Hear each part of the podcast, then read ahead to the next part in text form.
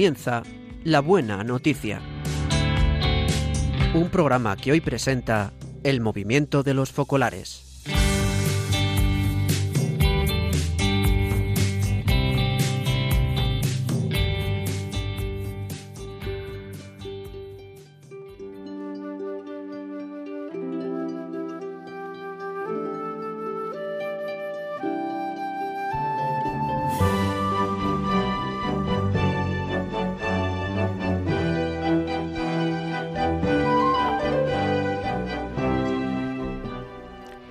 Buenos días, queridos oyentes. De nuevo estamos con ustedes para meditar juntos las lecturas de mañana domingo, trigésimo segundo del tiempo ordinario. La liturgia de este domingo nos invita una vez más a reflexionar sobre el misterio de la resurrección de los muertos. Y para prepararnos a ese final de los tiempos, tenemos una especie de manual en los Evangelios, las bienaventuranzas. Hoy participaremos junto a ustedes en este programa. Santos García, buenos días Santos. Hola, buenos días María José y buenos días a todos los oyentes de Radio María. Pues hoy veremos que la liturgia de la palabra está orientada efectivamente hacia lo referente al fin de los tiempos. Mari Carmen Galván, buenos días Mari Carmen. Muy buenos días a todos. La Iglesia, cuando habla del fin de los tiempos, se refiere a la resurrección de los muertos y la vida eterna. Saludamos también a Germán de Radio María, que nos ayuda desde el control de sonido. Y agradecemos muy especialmente a quienes hoy nos donarán su testimonio, dado que no pueden estar presentes. Yo soy María José Borrego. En el discurso de la montaña, Jesús pronunció las bienaventuranzas. La montaña se considera el símbolo de un nuevo monte Sinaí, en el que Cristo ofrece su ley como nuevo Mesías.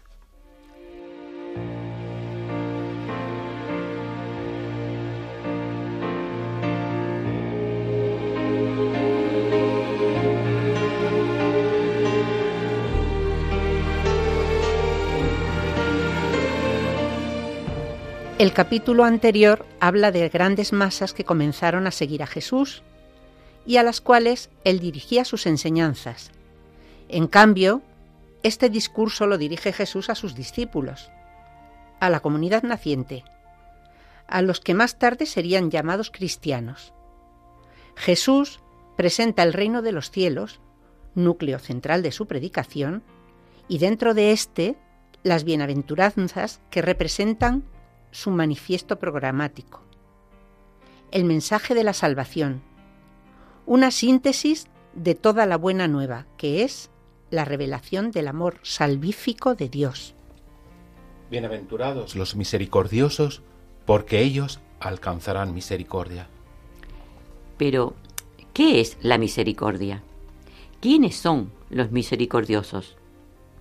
La frase comienza por la palabra bienaventurados, que significa feliz, afortunado, y adquiere también el sentido de ser bendecidos por Dios. En el texto, entre las bienaventuranzas, esta se encuentra en el lugar central. Las bienaventuranzas no pretenden representar comportamientos que son objeto de premio. Son auténticas oportunidades para ser un poco más parecidos a Dios. Así es. En particular, los misericordiosos son aquellos que tienen el corazón lleno de amor a Dios y a los hermanos, un amor concreto que se inclina hacia los últimos, los olvidados, los pobres, hacia quienes necesitan ese amor desinteresado. Y de hecho, misericordia es uno de los atributos de Dios, Jesús mismo es misericordia. Bienaventurados los misericordiosos, porque ellos alcanzarán misericordia. Las bienaventuranzas transforman y revolucionan los principios más comunes de nuestro modo de pensar. No son simples palabras de consuelo, sino que tienen el poder de cambiar el corazón. tienen la capacidad de crear una nueva humanidad y hacen eficaz el anuncio de la palabra. Y es necesario vivir la bienaventuranza de la misericordia también con nosotros mismos, ¿por qué no? Reconocernos necesitados de ese amor extraordinario, sobreabundante, inmenso, que Dios tiene por cada uno de nosotros. Bienaventurados los misericordiosos, porque ellos alcanzarán misericordia. La palabra misericordia, raimín, en hebreo, deriva del hebreo rehén, vientre materno, y evoca una misericordia divina sin límites, como la compasión de una madre por su hijo. Un amor que no mide, es abundante, universal, concreto. Un amor que tiende a suscitar la reciprocidad, que es el fin último de la misericordia. Así pues, si hemos sido víctimas de alguna ofensa o de alguna injusticia, perdonemos y se nos perdonará. Seamos los primeros en tener piedad, compasión. Aunque parezca difícil y audaz, preguntémonos, ante cada prójimo, cómo se comportaría su madre con él. Es un modo de pensar que nos ayuda a entender y a vivir según lo que Dios quiere. Bienaventurados los misericordiosos, porque ellos alcanzarán misericordia. A los dos años de matrimonio, nuestra hija y su marido decidieron separarse. La acogimos de nuevo en nuestra casa y en los momentos de más tensión procurábamos quererla con paciencia y comprensión y perdón en el corazón. Mantener con ella una relación de apertura y también con su marido. Pero sobre todo nos esforzábamos en no juzgar. Al cabo de tres meses de escucha, ayuda discreta y mucha oración, se volvieron a juntar con conciencia, confianza y esperanza renovada. Sí, porque ser misericordiosos es más que perdonar, es tener un corazón grande, acogedor, es tener prisa por borrarlo todo, por quemar completamente todo lo que pueda obstaculizar nuestra relación con Dios y los demás. La invitación de Jesús a ser misericordiosos consiste en ofrecer un camino para acercarnos de nuevo al designio originario, de modo que podamos transformarnos en aquello para lo que hemos sido creados, para ser a imagen y semejanza de Dios.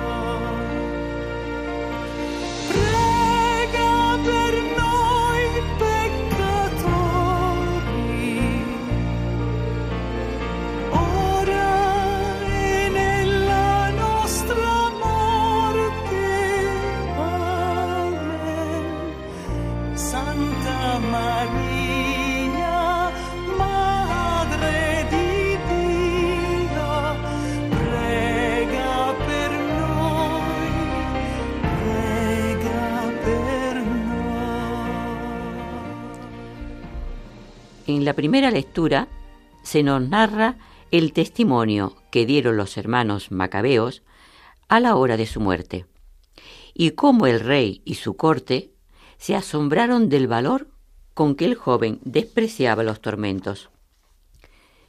Para dar testimonio a la hora de la muerte, es necesario testificar durante la vida con nuestro comportamiento, de manera que los demás puedan intuir cuál es el mensaje que Jesús trajo a la tierra.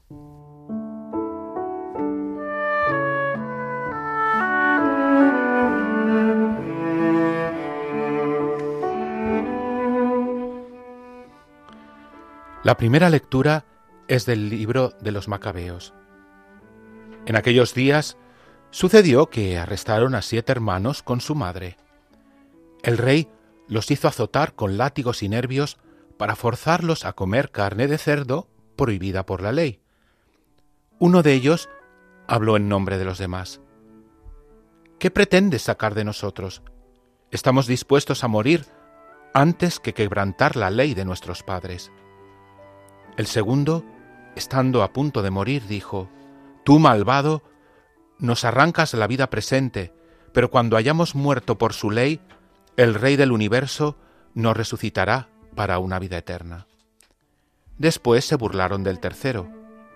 Cuando le pidieron que sacara la lengua, lo hizo enseguida y presentó las manos con gran valor, y habló dignamente. Del cielo las recibí, y por sus leyes las desprecio. Espero recobrarlas del mismo Dios. El rey y su corte se asombraron del valor con el que el joven despreciaba los tormentos. Y cuando murió éste, torturaron de modo semejante al cuarto, y cuando estaba a punto de morir, dijo, Vale la pena morir a manos de los hombres cuando se tiene la esperanza de que Dios mismo nos resucitará. Tú, en cambio, no resucitarás para la vida.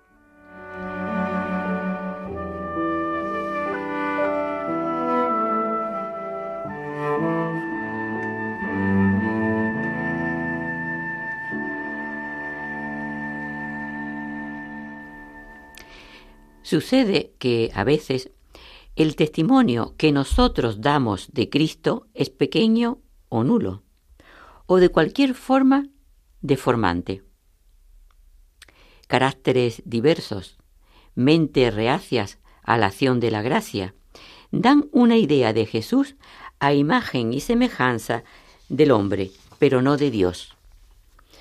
Por eso el mundo que ve y observa deduce cuanto puede deducir de los datos que posee. Que la religión, por ejemplo, dobla la cerviz de las personas, pero no la voluntad en su raíz más profunda.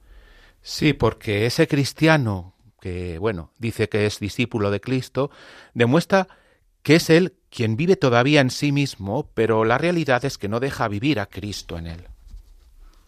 Muchas personas rechazan la religión que no gusta porque ha sido alterada, mientras que incluso en las personas menos creyentes permanece el encanto o al menos el respeto, tal vez no expresado, por el misionero que se aventura en mares perdidos, dejándolo todo por Dios, o por el mártir que entrega su vida en el martirio. Y esto, todo esto, porque el cristianismo o es auténtico y totalitario o deja mucho que desear. A veces el viaje sobre nuestro planeta es tan duro y este valle está tan lleno de lágrimas que el hombre, al ver que solo encuentra consuelo en la cruz, se aferra a ella la convierte en su bandera e incluso la presenta a los demás. Les lleva a amarla, pero se queda allí. Si creemos suficientemente en el amor de Dios por nosotros y por todos, podríamos mostrar que el misterio pascual nos atestigua que Jesús es vida, vida que vence a la muerte, y es luz que rompe las tinieblas y plenitud que anula el vacío.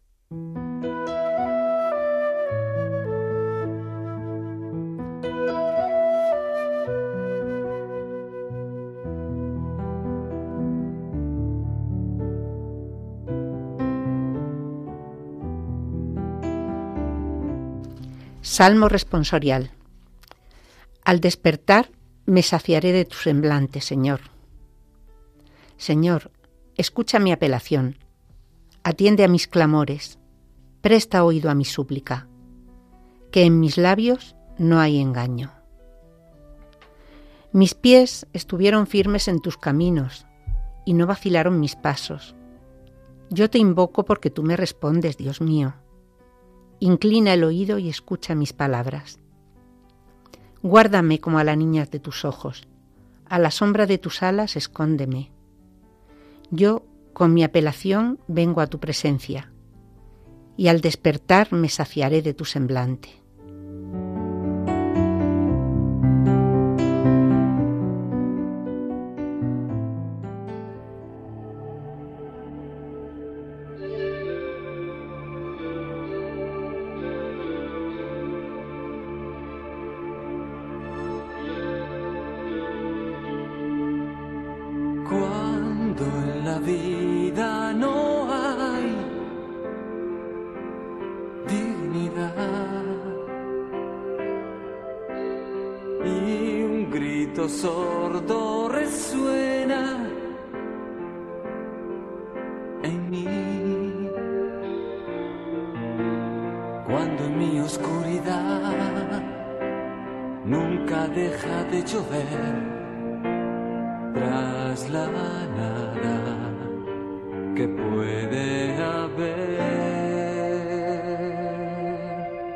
Cuando la vida parece una farsa, pierde sentido esta lucha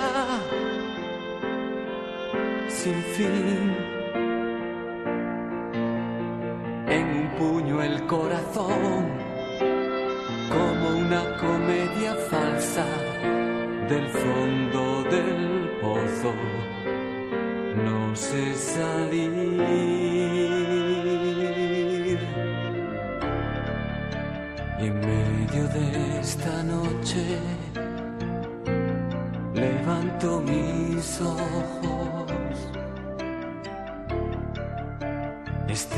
Estrellas y galaxias, lo invisible. Entonces tu silencio habla, me dice de ti.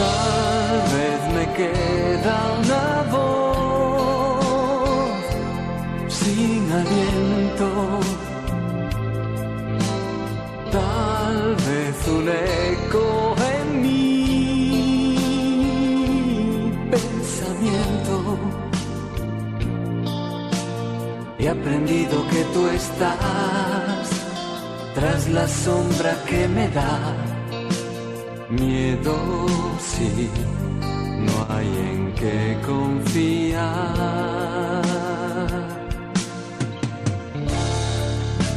Y en medio de esta noche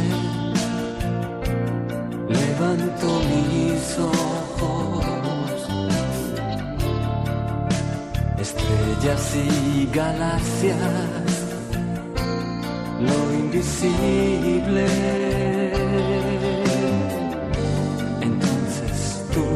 Silencio habla, me dice de ti. Y yo me quedo mudo, pero te buscaré.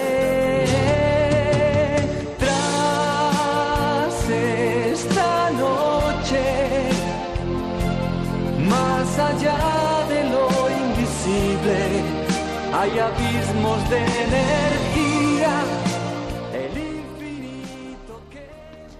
Seguimos en la sintonía de Radio María en el programa La Buena Noticia, meditando juntos sobre el misterio de la resurrección de los muertos, que se pone de manifiesto en la lectura de mañana domingo, trigésimo segundo del tiempo ordinario. Papa Francisco, en la homilía en Santa Marta, nos decía que la identidad y la herencia del cristiano están hechas de esperanza. Tal vez es la virtud teologal más olvidada y más difícil de entender.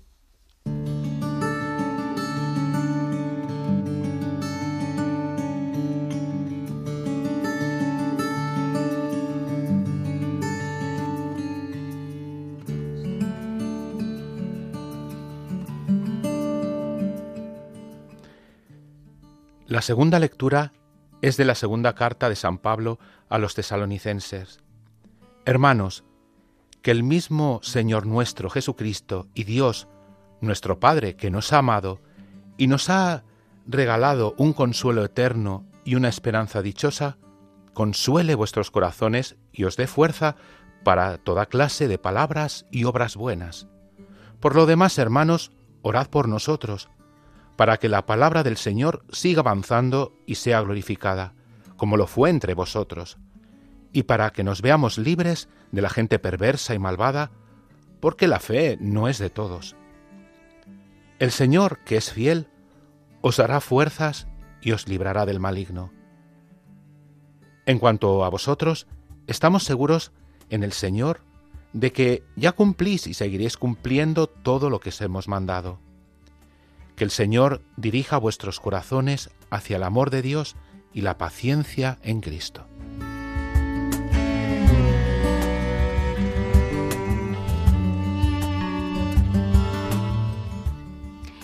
Para el Papa Francisco, nuestra identidad es precisamente el hecho de ser sanados por el Señor, de ser construidos en comunidad y de tener el Espíritu Santo dentro. Un cristiano es todo esto. Y la fuerza es el Espíritu Santo que tiene en su interior. Como dice San Pablo en la lectura que hemos escuchado ahora, el Señor que es fiel os dará la fuerza y os librará del maligno. En consecuencia, pues caminamos con esta fuerza, con esta confianza, con esta firmeza. Somos conciudadanos y Dios está con nosotros. En efecto, nos lleva hacia adelante y nos hace caminar. Sí, pero ¿hacia dónde? Hacia nuestra herencia. La fe, caridad y esperanza son un regalo, una herencia. La fe podemos entenderla bien. La caridad es aún más fácil de entender. Es hacer el bien para Dios y los demás. Pero ¿la esperanza qué es? se pregunta el Papa Francisco. Y la respuesta fue que nuestra herencia es un poco difícil de entender. Y para tratar de explicarlo, el Papa contó, como una cosa muy confidencial, personal, que cuando piensa en la esperanza, una imagen le viene siempre en particular a la mente. La mujer embarazada. La mujer que está esperando un hijo, que va al médico, que le hacen una ecografía, etc. Ella no dice, ah, sí, el bebé, y vale. Y se queda tan tranquila, no. Por el contrario, está alegre y todos los días se toca la barriga para acariciar ese niño. Espera al niño. Vive esperando a ese niño. Y esta imagen puede hacernos comprender qué es la esperanza, vivir para ese encuentro. Esa mujer imagina cómo serán los ojos del niño, cómo será la sonrisa, cómo será rubio, moreno, pero imagina el encuentro con el niño, imagina el encuentro con su niño. Por lo tanto, el Papa reitera, esta imagen, esta figura, puede ayudarnos a entender qué es la esperanza, y también nos ayuda a preguntarnos, vale, pero yo espero así, concretamente, o espero de forma difusa o gnósticamente. No, la esperanza es concreta, es cotidiana porque es un encuentro. Y cada vez que nos encontramos con Jesús, ya sea en la Eucaristía, en la oración, en el Evangelio, en los pobres, en la vida, eh, la vida común, comunitaria, damos un paso más hacia ese encuentro definitivo.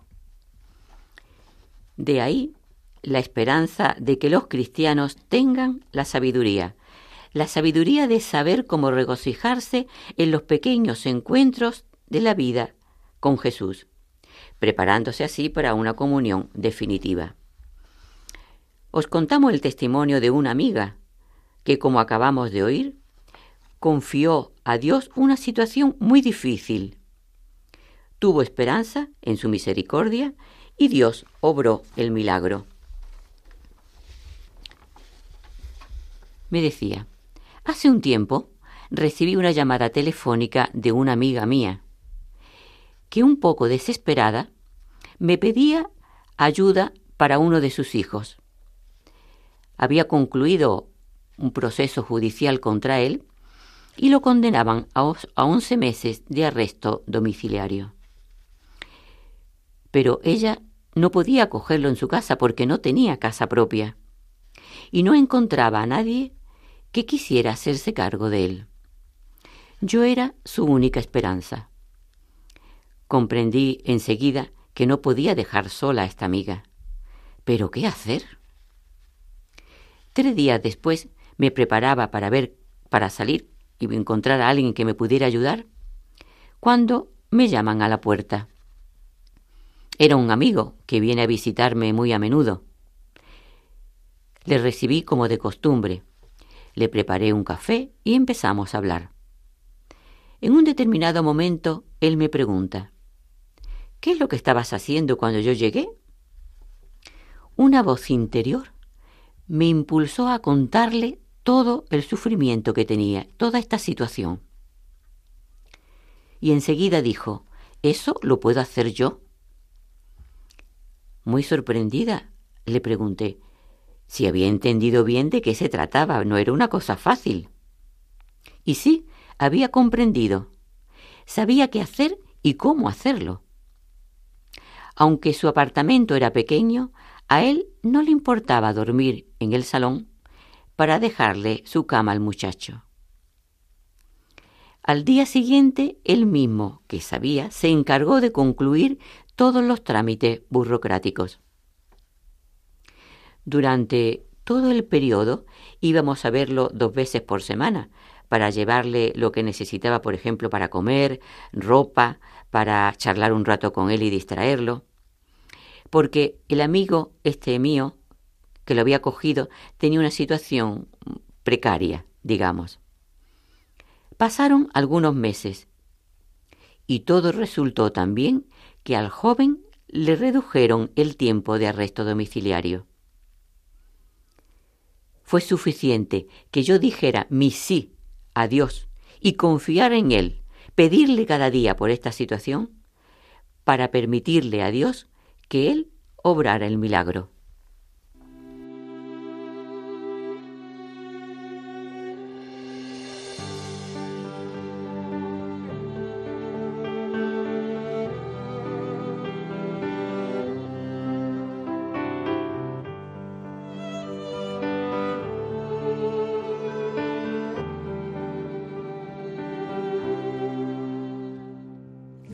noche tú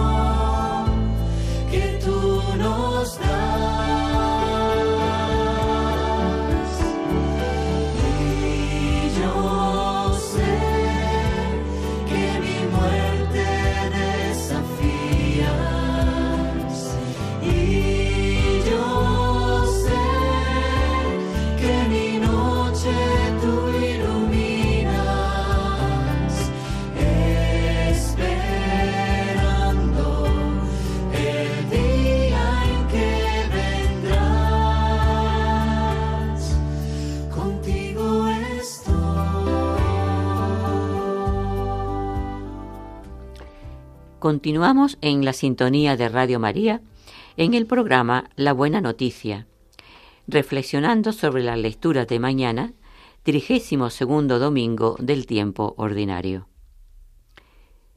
El Evangelio presenta a Jesús confrontándose con algunos saduceos, que no creían en la resurrección y concebían la relación con Dios solo en una dimensión de la vida terrenal. Entonces, para ridiculizar la resurrección y poner a Jesús en una situación difícil, le presentan un caso paradójico y absurdo que parte de un hecho supuestamente real. Una mujer que ha tenido siete maridos, todos hermanos entre ellos, los cuales, uno detrás de otro, han muerto. Y tratan de hacer caer a Jesús en una trampa con una pregunta maliciosa. Esa mujer en la resurrección, ¿de quién será mujer? Jesús, siempre apacible y paciente, responde que la vida después de la muerte no tiene los mismos parámetros de la vida terrena.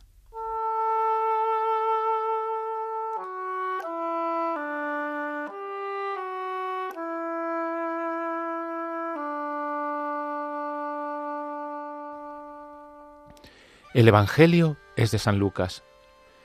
En aquel tiempo se acercaron algunos saduceos, los que dicen que no hay resurrección, y preguntaron a Jesús, Maestro, Moisés nos dejó escrito, si a uno se le muere su hermano dejando mujer pero sin hijos, que tome la mujer como esposa y de descendencia a su hermano.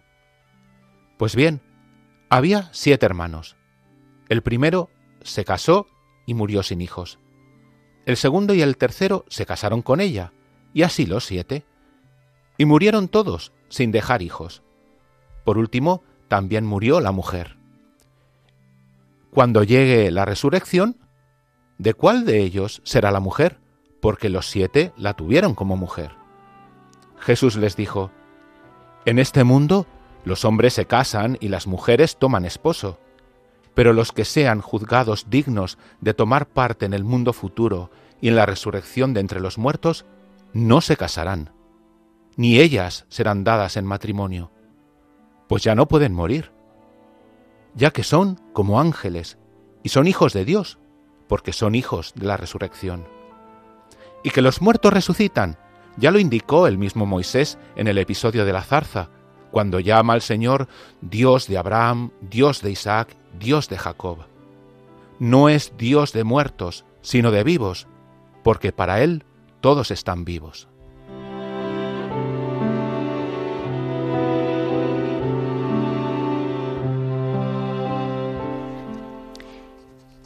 Pero Jesús no cae en la trampa y reafirma la verdad de la resurrección, explicando que la existencia después de la muerte será distinta a la de la tierra. Él hace entender a sus interlocutores que no es posible aplicar la ca las categorías de este mundo a las realidades que van más allá y que son más grandes de lo que vemos en esta vida. Así es porque dice, Los hijos de este mundo toman mujer o marido, pero los que alcancen a ser dignos de tener parte en aquel mundo y en la resurrección de entre los muertos, ni ellos tomarán mujer, ni ellas marido. Con estas palabras, Jesús pretende explicar que en este mundo vivimos las realidades de realidades provisionales que terminan. En cambio, en el más allá, después de la resurrección, ya no tendremos la muerte como horizonte y viviremos todo, también las relaciones humanas, en la dimensión de Dios, de una manera transfigurada. También se transfigura el matrimonio, signo e instrumento del amor de Dios en este mundo. Y en el más allá resplandecerá transformado en luz plena, en la comunión gloriosa de todos los santos en el paraíso. Pero luego Jesús, por decirlo así, pasa al contraataque, y lo hace citando la Sagrada Escritura con una sencillez y una originalidad que nos deja llenos de admiración por nuestro Maestro, el único Maestro. La prueba de la resurrección Jesús la encuentra en el episodio de Moisés y de la zarza ardiente allí donde Dios se revela como el Dios de Abraham, de Isaac y de Jacob. El nombre de Dios está relacionado a los hombres, al nombre de los hombres y de las mujeres con quienes Él se vincula. Este vínculo es más fuerte que la muerte. Y nosotros podemos decir también de la relación de Dios con nosotros, con cada uno de nosotros. Es Él nuestro Dios, él es el Dios de cada uno de nosotros. Él, a Él, le gusta decirlo, y esta es la alianza. He aquí por qué Jesús afirma, no es un Dios de muerto, sino de vivos, porque para Él todos están vivos. También debemos decir otra cosa, que es que los hijos del cielo y de la resurrección no designa a unos pocos privilegiados, sino a todos los hombres y mujeres de este mundo que han sabido acoger a Dios y se han dejado encontrar por la misericordia eterna del Padre, que trae Jesús para cada uno de nosotros. Pero cuidado, la resurrección no es sólo el hecho de resurgir después de la muerte, sino que es una nueva clase de vida que ya experimentamos hoy. Es la victoria sobre la nada. La resurrección es el fundamento de la fe y de la esperanza cristiana. Si no hubiera referencia, el paraíso y la vida eterna, y a la vida eterna, el cristianismo se reduciría, se reduciría a una ética, a una filosofía de vida. En cambio, el mensaje de la fe cristiana viene del cielo, es revelado por Dios y va más allá de este mundo.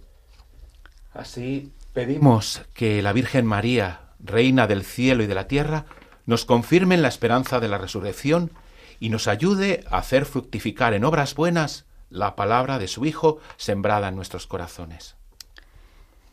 Nos confirme en la esperanza de la resurrección y nos ayude a fructificar en obras buenas la palabra de su Hijo. Lo acabamos de oír y esto es lo que ha vivido María. Se lanzó con generosidad a amar. Sufrió mucho por ello, pero al final, confiando siempre en Dios, recibió el céntuplo. Hace unos años, nos cuenta, me vi envuelta en una situación muy, muy difícil. Por querer ser fiel al Evangelio y dar gratis lo que había recibido gratis, decidí apoyar a una persona que tenía que pagar una deuda importante. Me planteé, me planteé ayudarla porque yo dispongo de un trabajo fijo como enfermera que soy, y mi marido también tenía un trabajo. Creímos poder salir adelante sin excesivas dificultades.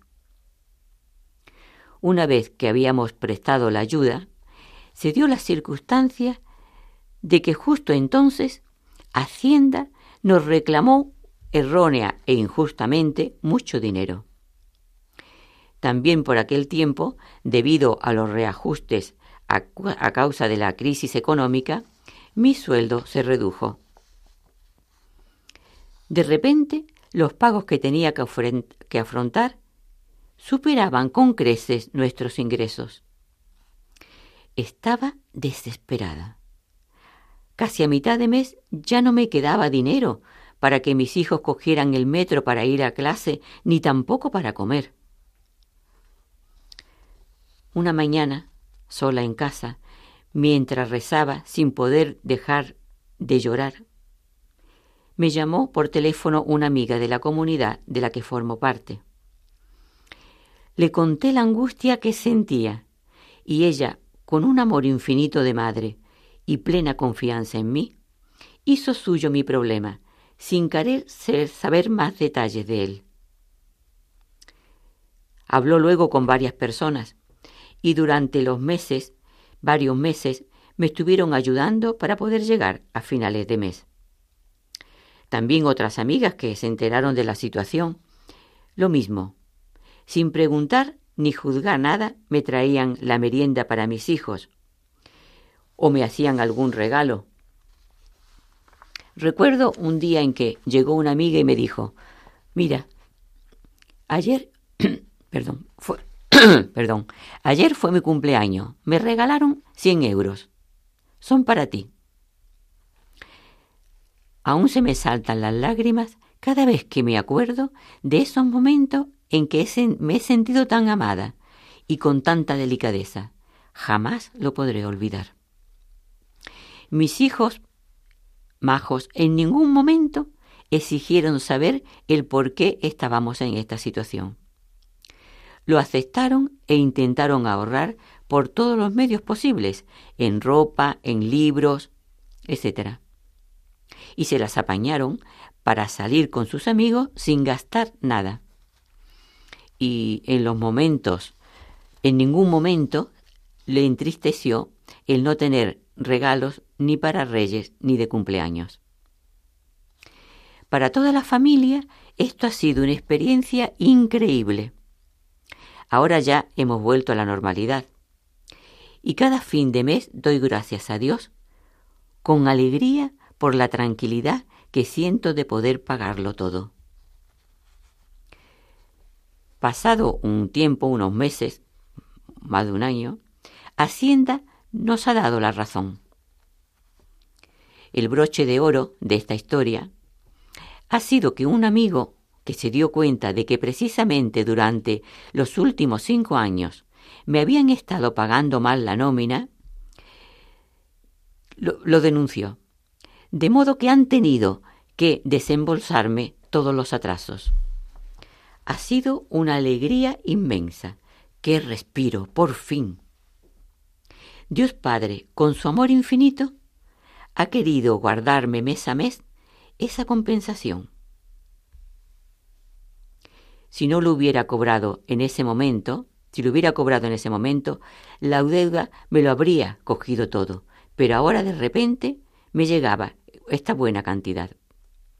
No podía evitar de, de pensar en el Evangelio de Lucas cuando dice, dad y se os dará. Porque con la medida con la que midáis, seréis medidos. En el corazón, Jesús me estaba diciendo, has amado mucho, has arriesgado, has confiado, has tenido fe, has esperado en mí. Has amado mucho, y yo te amo más. Toma este regalo, lo he reservado y custodiado para ti. Así he podido resarcir a las personas que me habían ayudado y también colaborar con proyectos solidarios. Amor que va y que viene. Felicidad total para mí y para mi familia. Esa persona a la que decidí ayudar ha podido resolver la grave situación que arrastraba desde hacía muchos años. Solo tengo palabras para dar gracias a Dios.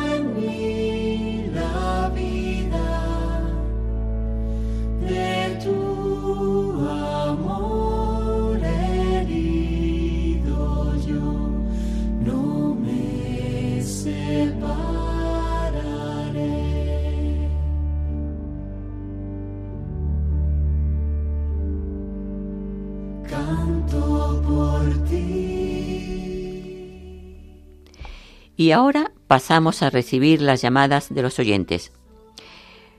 Podéis llamar a este número 91 005 94 19.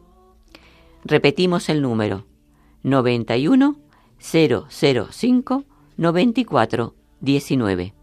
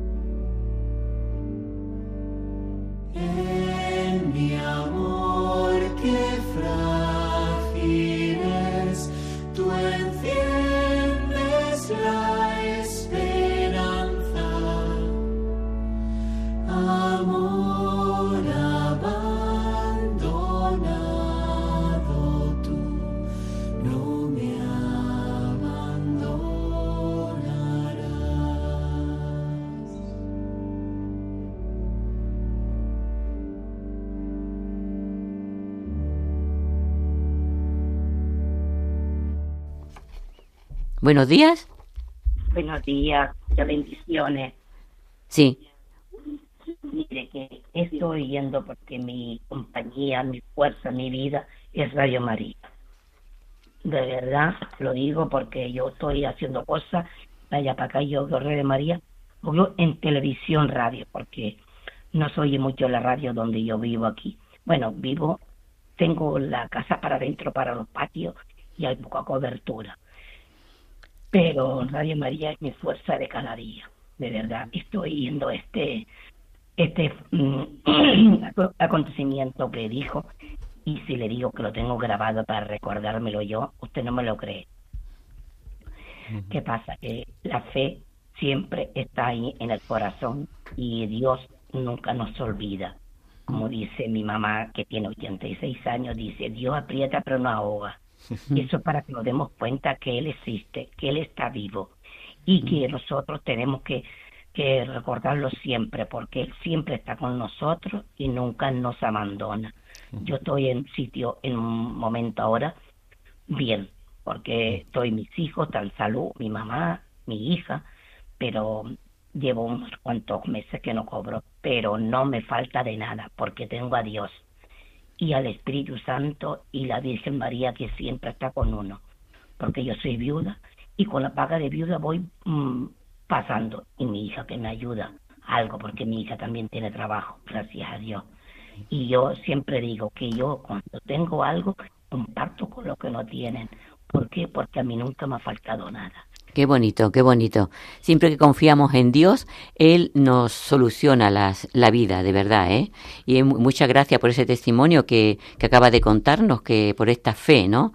Que es lo que justamente queríamos donarnos también a vosotros, que siempre eh, que tenemos esta fe en Dios y vivimos con esta esperanza, con esta caridad, eh, Dios nos ayuda y vamos adelante. Muchísimas gracias, muchísimas gracias. Y otra cosa que queremos deciros hoy es que es el día de la Iglesia diocesana. Y quería pediros también oración para nuestros sacerdotes, a los cuales le tenemos que ayudar siempre mucho con nuestras oraciones porque están en situaciones a veces un poco delicadas, ¿no? y también amando concretamente a todas las personas que tenemos alrededor, formando una comunidad viva, cristianos vivos que ayuden a sus semejantes. Y También podemos hacer alguna aportación económica a nuestra iglesia, que a su vez, como sabemos todos, y más en estos tiempos tan difíciles, la iglesia ayuda a tantas personas necesitadas. Por lo tanto, hoy quería esto, decíroslo para que podamos ayudar a esta iglesia en camino. Bien, pues ya eh, se acerca el fin del programa, así que lo único que nos queda es agradecer a los oyentes de Radio María por vuestra atención. También agradecer al Papa Francisco, a Chiara Lubick, así como a Leticia Magri, de cuyos escritos nos hemos servido en los comentarios en el programa de hoy.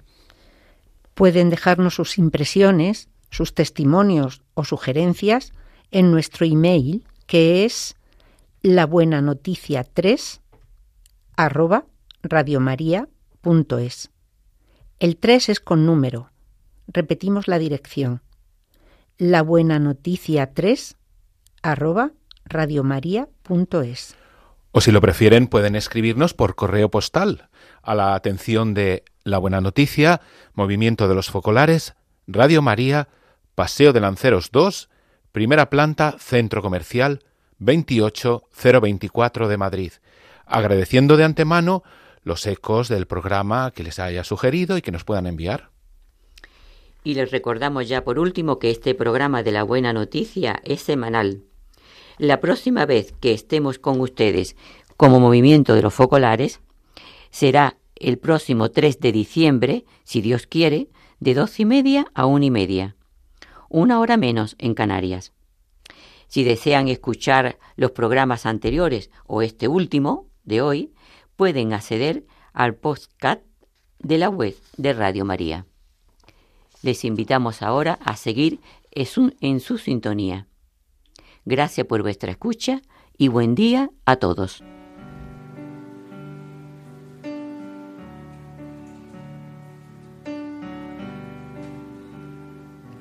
Una luz que cada día mis senderos iluminan tú.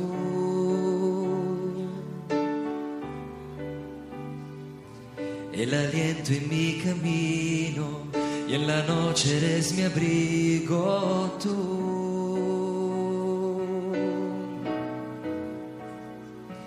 La esperanza en los temores, la caricia en los dolores, el amor de los amores. Tú, la voz de mis canciones, tú